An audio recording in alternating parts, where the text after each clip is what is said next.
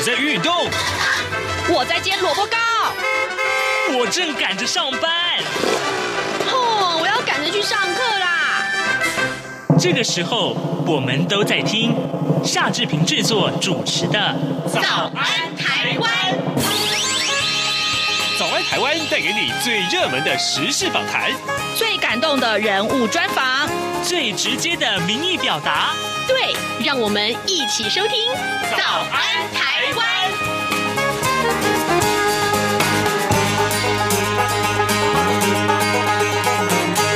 早安，台湾！我是夏志平。今天是二零二一年的九月二十九号，星期三，礼拜三，我们开现场的脸书直播。待会呢，我们要邀请影评人弥勒雄，今天也会带来另外一位来宾哦，他是台湾国际民族志影展的策展人斯戴瑞的斯戴瑞老师，要一块来跟弥勒雄大哥呢，跟我们一块介绍今年的啊，就是两年一度呃，今年的这个台湾国际民族志影。影展，诶，这个影展呢，到底有什么样特色呢？还有就是今年有哪些重要的片子会参展？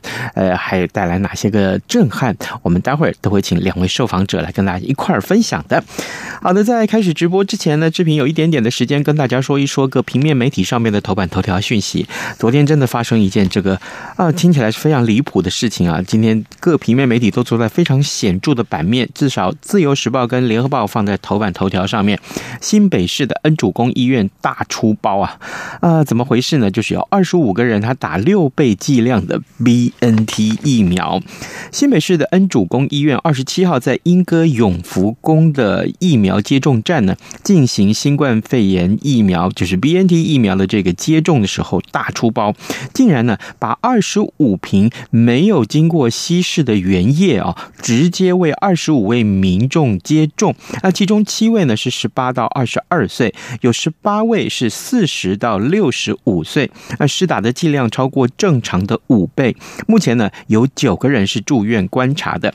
新北市卫生局昨天开始啊，呃，是停止了恩主公疫苗施打作业的一周，嗯啊，停止这个医院的施打作业一周。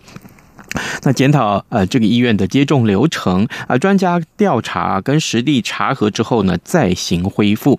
新北市的卫生局的局长陈润秋他说呀，他说呃 BNT 疫苗一瓶原液啊，经过稀释之后可以接种六剂，那一剂的剂量是零点三 CC 啊，也就是呢呃这个即日起啊，要先停止恩主公医院的疫苗施打作业一周啊，一个星期来进行这个惩处，呃，并且呢照及。医疗专家啊，学者组成专案小组调查，确保接种流程改善之后，还有后续的这个医疗赔偿等等。呃，医院如果没有改善的话，最严重是可以终止疫苗施打的合约的。好，那这个大家就问说，那这些个呃二十五个人，他们现在情况是什么样啊？目前我们来看呢，呃，医院在发现这个疏失之后，立刻就联络了这二十五位民众，有二十个人到医院接受心电图、心脏超音波，还有 X 光跟血液，还有着生化跟尿液的检查。好，做了这样的一个检查。那其中九个人呢，表示说，哎，他产后住院观察，比较平安全一点。那其余的十一个人已经返家休息了。另外有五个人觉得，哎，我根本就不用到医院来呀。啊，那二十五个人都没有出现急性的副作用，只有两名的民众表示接种部位是红肿或者是酸痛。这个消息其实昨天可以说震撼了所有的媒体啊，这个是几乎大家都在脸书直播啊，都在直播。哦，这个消息非常的重大。那另外呢，今天还有很多其他社呃这个呃有关台湾社会的消息。如果待会儿呢，我们在呃直播结束之。后啊，还有空的话，我们也可以跟大家一块儿分享。另外，当然，《中国时报》上面的头版头条讯息就是昨天的立法院的乱象啊，就是呃，这个行政院长苏贞昌的这个呃呃施打疫苗的报呃在疫情上面的一个报告，也受到大家的瞩目。好的，啊、呃，现在是时间是才七点零四分四十三秒，广告过后，我们开始直播喽。从两岸、国际、历史文化与财经等角度透视中国的《这样看中国》节目，每周一到周五晚间九点三十分到十点在中央广播电台播出。如果您对《这样看中国》节目有任何收听想法或意见，欢迎寄信到台北市北安路五十五号，也可以透过电子邮件的方式。节目有两个信箱：二零二零 at rti 点 org 点 tw，或是二零二零零二零三 news at gmail dot com。再次谢谢听众朋友们的收听与支持，请持续锁定每周一到周五晚间九点三十分到十点播出的《这样看中国》节目。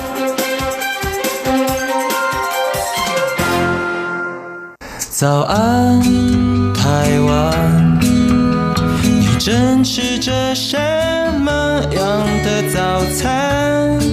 吐司加火腿蛋，咬一口，然后收听中央广播电台。早安现场。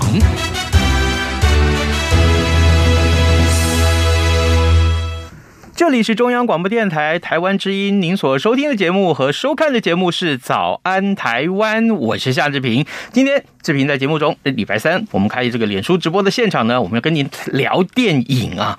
来，呃，这个今天我们要介绍的其实就是一个很棒很棒的影展，它每两年才举行一次，就是二零二一年的台湾国际民族志影展。这个影展今年有什么样的特色，还有怎么样重要的片子呢？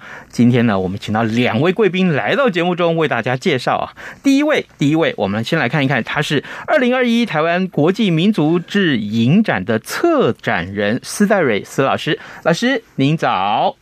早，大家好，是谢谢。好，呃，另外这一位是资深的影评人弥勒熊熊哥，Hello，呃，夏哥早，然后全国听友大家早，是好，OK，谢谢你们，谢谢你们今天一起来到早安台湾啊，来，呃，这个我想第一件事情先请施老师告诉我们啊，呃，施代蕊老师告诉我们这一次的这个民族志影展呢，举行的时间跟地点是什么时候呢？好，是十月一号晚上。呃，六点开始，啊、呃，然后到呃十月五号晚上，啊、呃，然后都是在西门町的真善美呃祈愿。嗯哼，OK，好，哎，听到老师有外国口音，很抱歉啊，因为今天防疫的关系哈，我们都戴着口罩，没有办法把口罩拿下来，所以可能各位我们的观众看不清楚，或是没有看看到老师的脸哦。老师，您是外国人呢？啊，是。来自什么地方呢？啊，美国了。来自美国。美好，OK，OK，、好。那这个今天另外这位贵宾哈是是弥勒熊熊哥。嗯，哎，这个今天怎么会想到跟我们来介绍这个很重要的影展呢？嗯、因为其实从我一开始认识那个这个民族志影展，我就非常的惊讶哈，因为。啊，譬如说像胡台丽老师，然后还有几届的那个策展人，他们每年都会用不同，呃，不是每年每一届都会用不同的啊题目来介绍。嗯哼。然后我自己本身其实观影的经验相当多嘛，看了一年大概六六七百部啊。是。那我已经看了好几千部电影，可是我每次在民族自影展里面都会吓到，因为里面真的他们不是用那种一般拍商业片的那种看法跟想法跟拍摄的方式，所以我每每都会在里面啊受到很大很大。的冲击就是对啊，究竟电影是什么？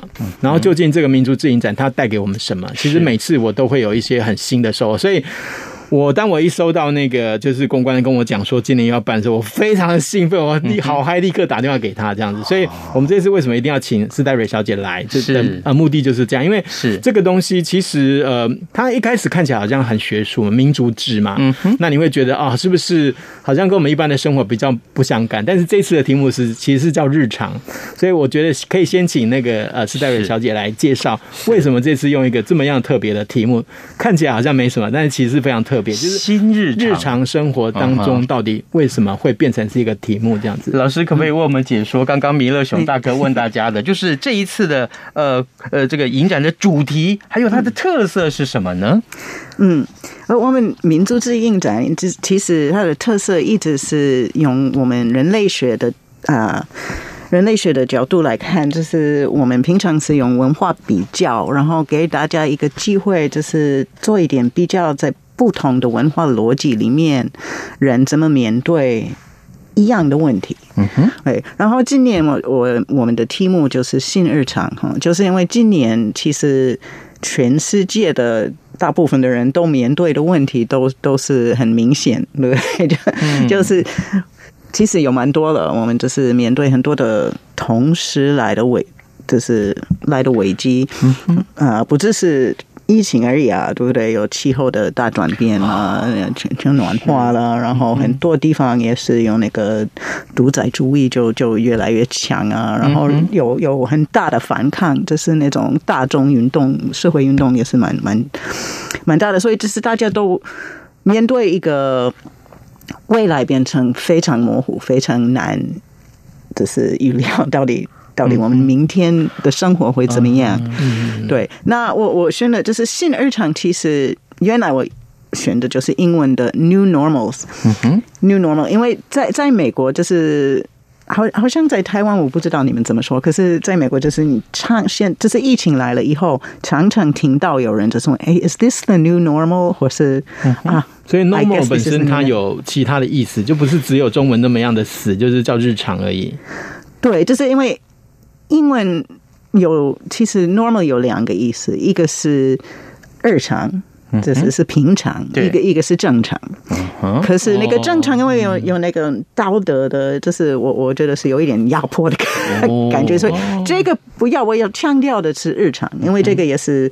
大部分的人问问，this is this the new normal？他们的意思就是这样，这个就是我们的日常生活会变成这个样子吗？或者是生活会不会受到什么改变，然后改变的规则什么的？是，对对对。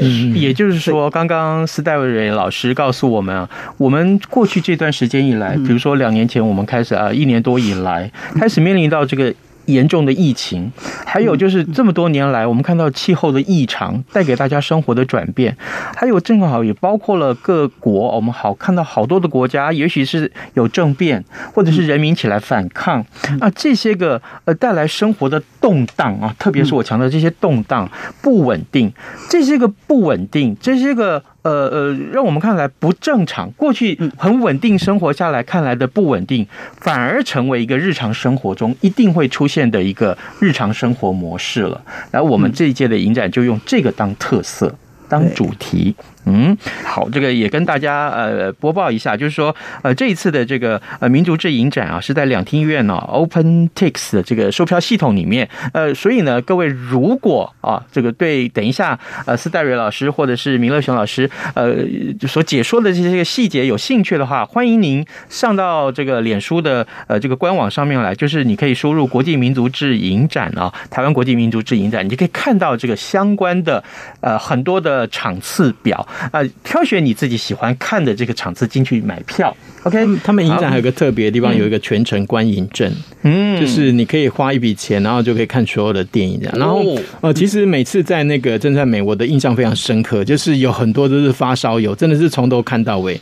他们既不是影评人，然后也也就是一般的观众，然后他们非常的热情，因为我们以前往常每每每一场都有 Q&A，然后最后旁边都会有准备一个小桌子、小椅子在那边，然后每次的讨论都是都大家都非常热烈，然后都超过时间这样子。哦，这个是非常特别。所以大家如果有兴趣啊，其实呃怎么讲？因为我们其实这一次的目的是让大家知道说有这样子的影展，目的是这样。嗯、那其实呃很多的呃观众其实已经陪了这个影展，真的就是整整二十年了。嗯，二十年，而且它是每两年、嗯、两年办一次一次。今年是我们的二十周年哦。对哇，对，刚好是。我觉得这个题目也很配这个，就是人类学它的宗旨这样子。嗯嗯。好，那呃呃，斯戴瑞老师，我想继续来请教你。那今年大概。参加这影展的规模大概有多少部的影片？那当然，我相信这也都是我们的策展人老师您或者是相关的工作人员，花了很多的力气去精挑细选来的啊。那可能就是先为我们解说一下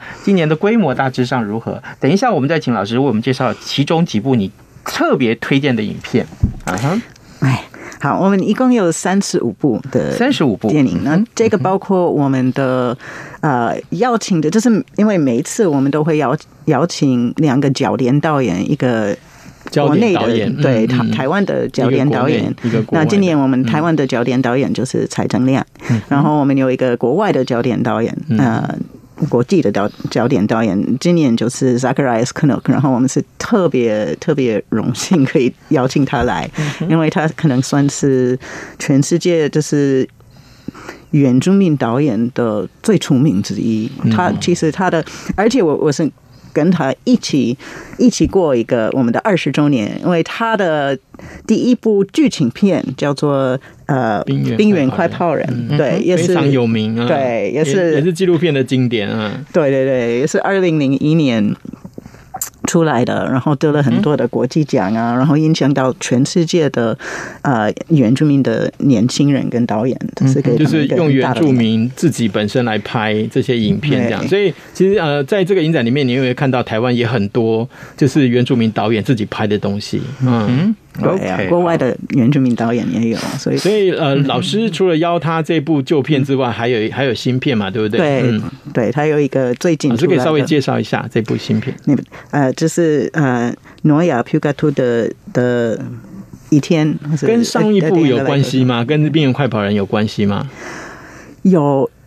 可以说有一点关系，因为其实那个导演他的团团队叫做伊苏嘛，就是他是啊、呃、加拿大的因纽特族的，啊、嗯哼呃，然后他建立了一个呃一个一个团队叫做伊苏嘛，就是因纽特语言的设想的意思。嗯、然后他们的拍法是很特别，他们就是会拿一个他们部落的故事，然后就是用演员重新来来。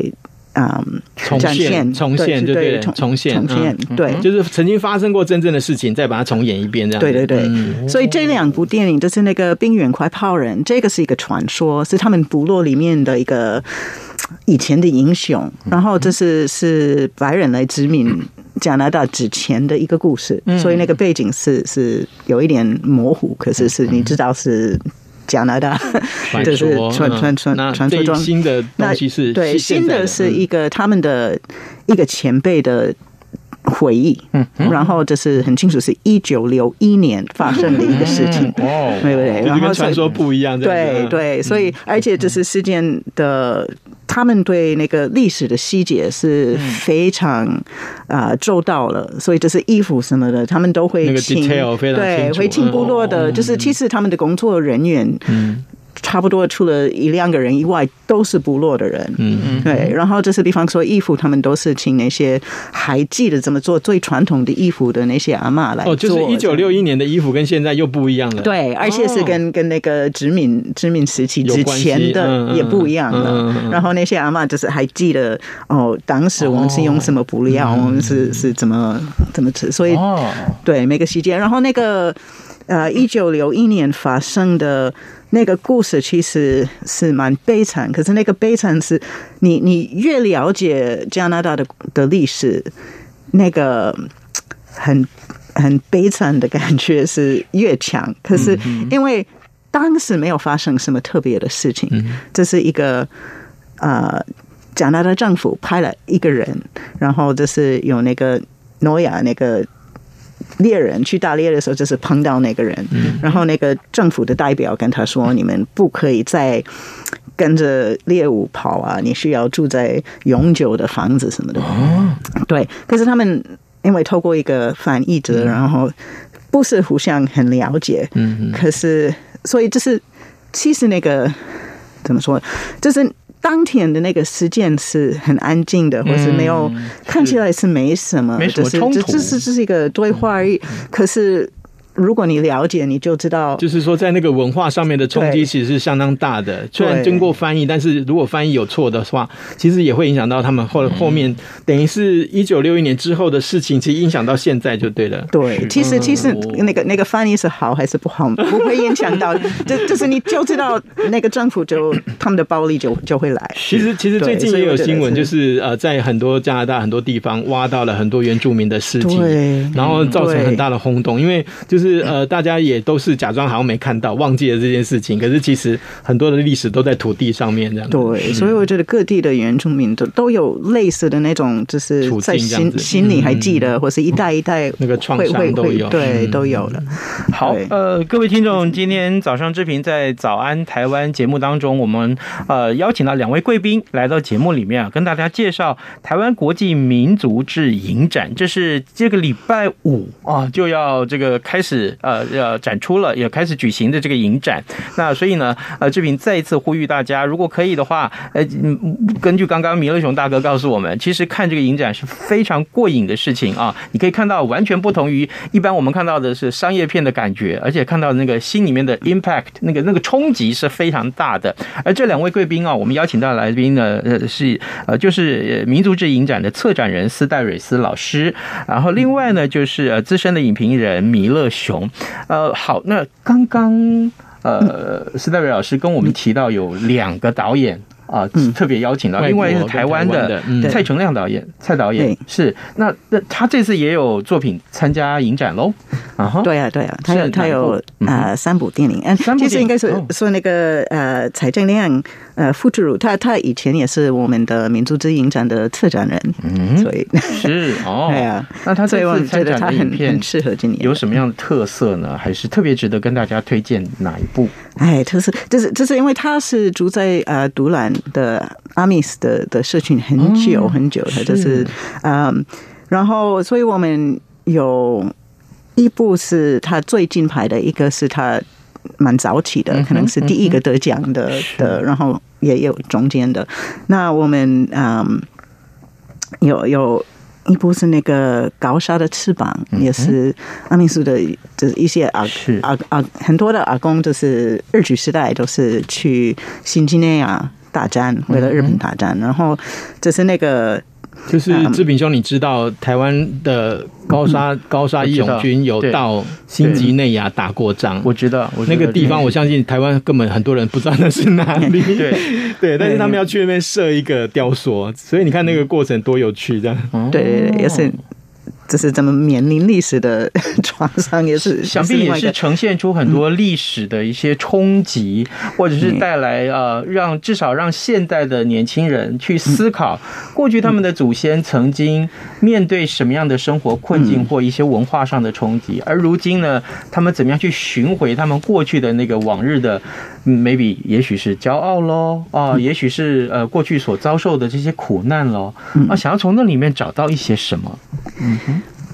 哎，都可以，就是 就是看是是，你可以了解你自己的文化，也可以了解就是别人的，嗯，怎么面对类似的问题。我觉得就有点像最近斯卡罗一样，就是说，其实大家很多人都不知道台湾曾经发生过斯卡罗这样的事情。是是。然后你看，像这个更更是大家不知道的，就是在一个那么偏僻的地方，然后有一群台湾的人，然后去到那边打仗，然后他们这个过程当中怎么样去把那个所谓的灵赢回台湾。然后又再回去那边，又在那边设一个雕塑，所以这个是一个呃很完整的一个，应该说疗伤吧，或者是说呃把这整个事情做一个了结，这样子，我觉得这是非常非常有意义的。嗯，嗯对。可是可是我怕现在我们就是把民族之电影，就是讲的听起来是很严肃、很很重。其实尤其是尤其是柴导演的的电影。真的并不是这个样子，其实他幽默感是，就是阿美阿美族 的人，对阿美嘻哈，你不觉得阿美嘻哈就很有趣吗？对啊，是，对啊，为什么会有嘻哈？阿美 啊，就阿美族为什么会有嘻哈？跟这个字为什么搭在一起？所以大家一定要去看这样。对啊，所以而且他的新的也是也是跟阿美族的年龄组啊，就是那些男生，就是所以阿美嘻哈就是他们怎么年轻人这么把。国际化的流行文化，比方说嘻哈或者新的跳舞方式。带进来他们的传统的意识，然后其实前辈也会很赞成，因为就是他们是超可爱。然后呃，最新的就是有一点是他男孩子跟海的关系，跟海洋的关系，所以也是也是很美，比较诗意的的一个一个新的蔡导演的一个新的风格，很不错。所以其实啊，这个这些个片子都非常欢迎大家啊，至少今天早上我们节目播出之后，一直到礼拜五啊，这个影展正式跟大家碰面了。那么你还有。很多时间可以思考，看看你想要选哪一部片子，挑自己有空的时间去看，或者说真的是这些片子一定值得你啊专程去看一趟。我我觉得这个都不为过。特别是刚刚啊，哎，明乐雄，你刚刚提到的那个那个斯卡罗事件，我最近啊，因为斯卡罗已经下片了，对，就演完了。我们之前也讨论了，对对，我们上个月还是讨论了 斯卡罗。然后呢，我特别去找了很多相关的资料来看，原来啊，这当中这个是主角李先德啊。哦，他才是后来真正让台湾整个这个呃民族啊，他或者是整个这个世界开放啊，这整个市场开放，或者说整个呃，应该说受到很大影响。对，有时候它是很大，因为他后来参与了，有面临到这个牡丹社事件。这个事件对台湾来讲，真是影响最大的。我跟你讲，他还去韩国，他死在韩国，然后又在日本，是，所以他是一个到处乱跑的人。哎，我想听那个赛瑞老师讲一下这个性别，因为呃，性别这个议题啊，其实是一直很热烈在讨论。那这次的所谓的性别新日常，老师有什么样的推荐，或者是说特别挑的哪些片子这样子？哦，我觉得对，其实推荐一一部电影是好难哦。我觉得就是连我们原来就是有八百多个。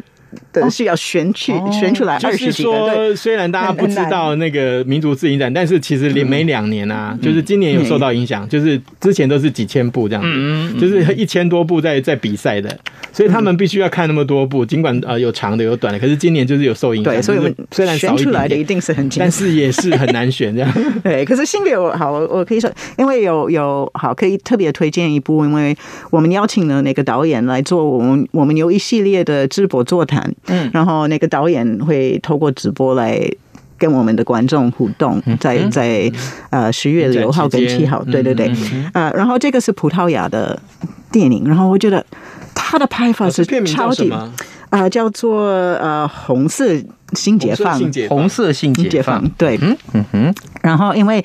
我我也不知道，我看看过哪哪部片子，不知道葡萄牙在七零年代有一个很大的呃，可以说是反左翼或是比较呃社会主义的运动。嗯哼，然后当时他们就是建立了很多的公社。嗯哼，然后这是在农场的的公社，然后好像全欧洲的所有的年，就是很多的年轻人那样子。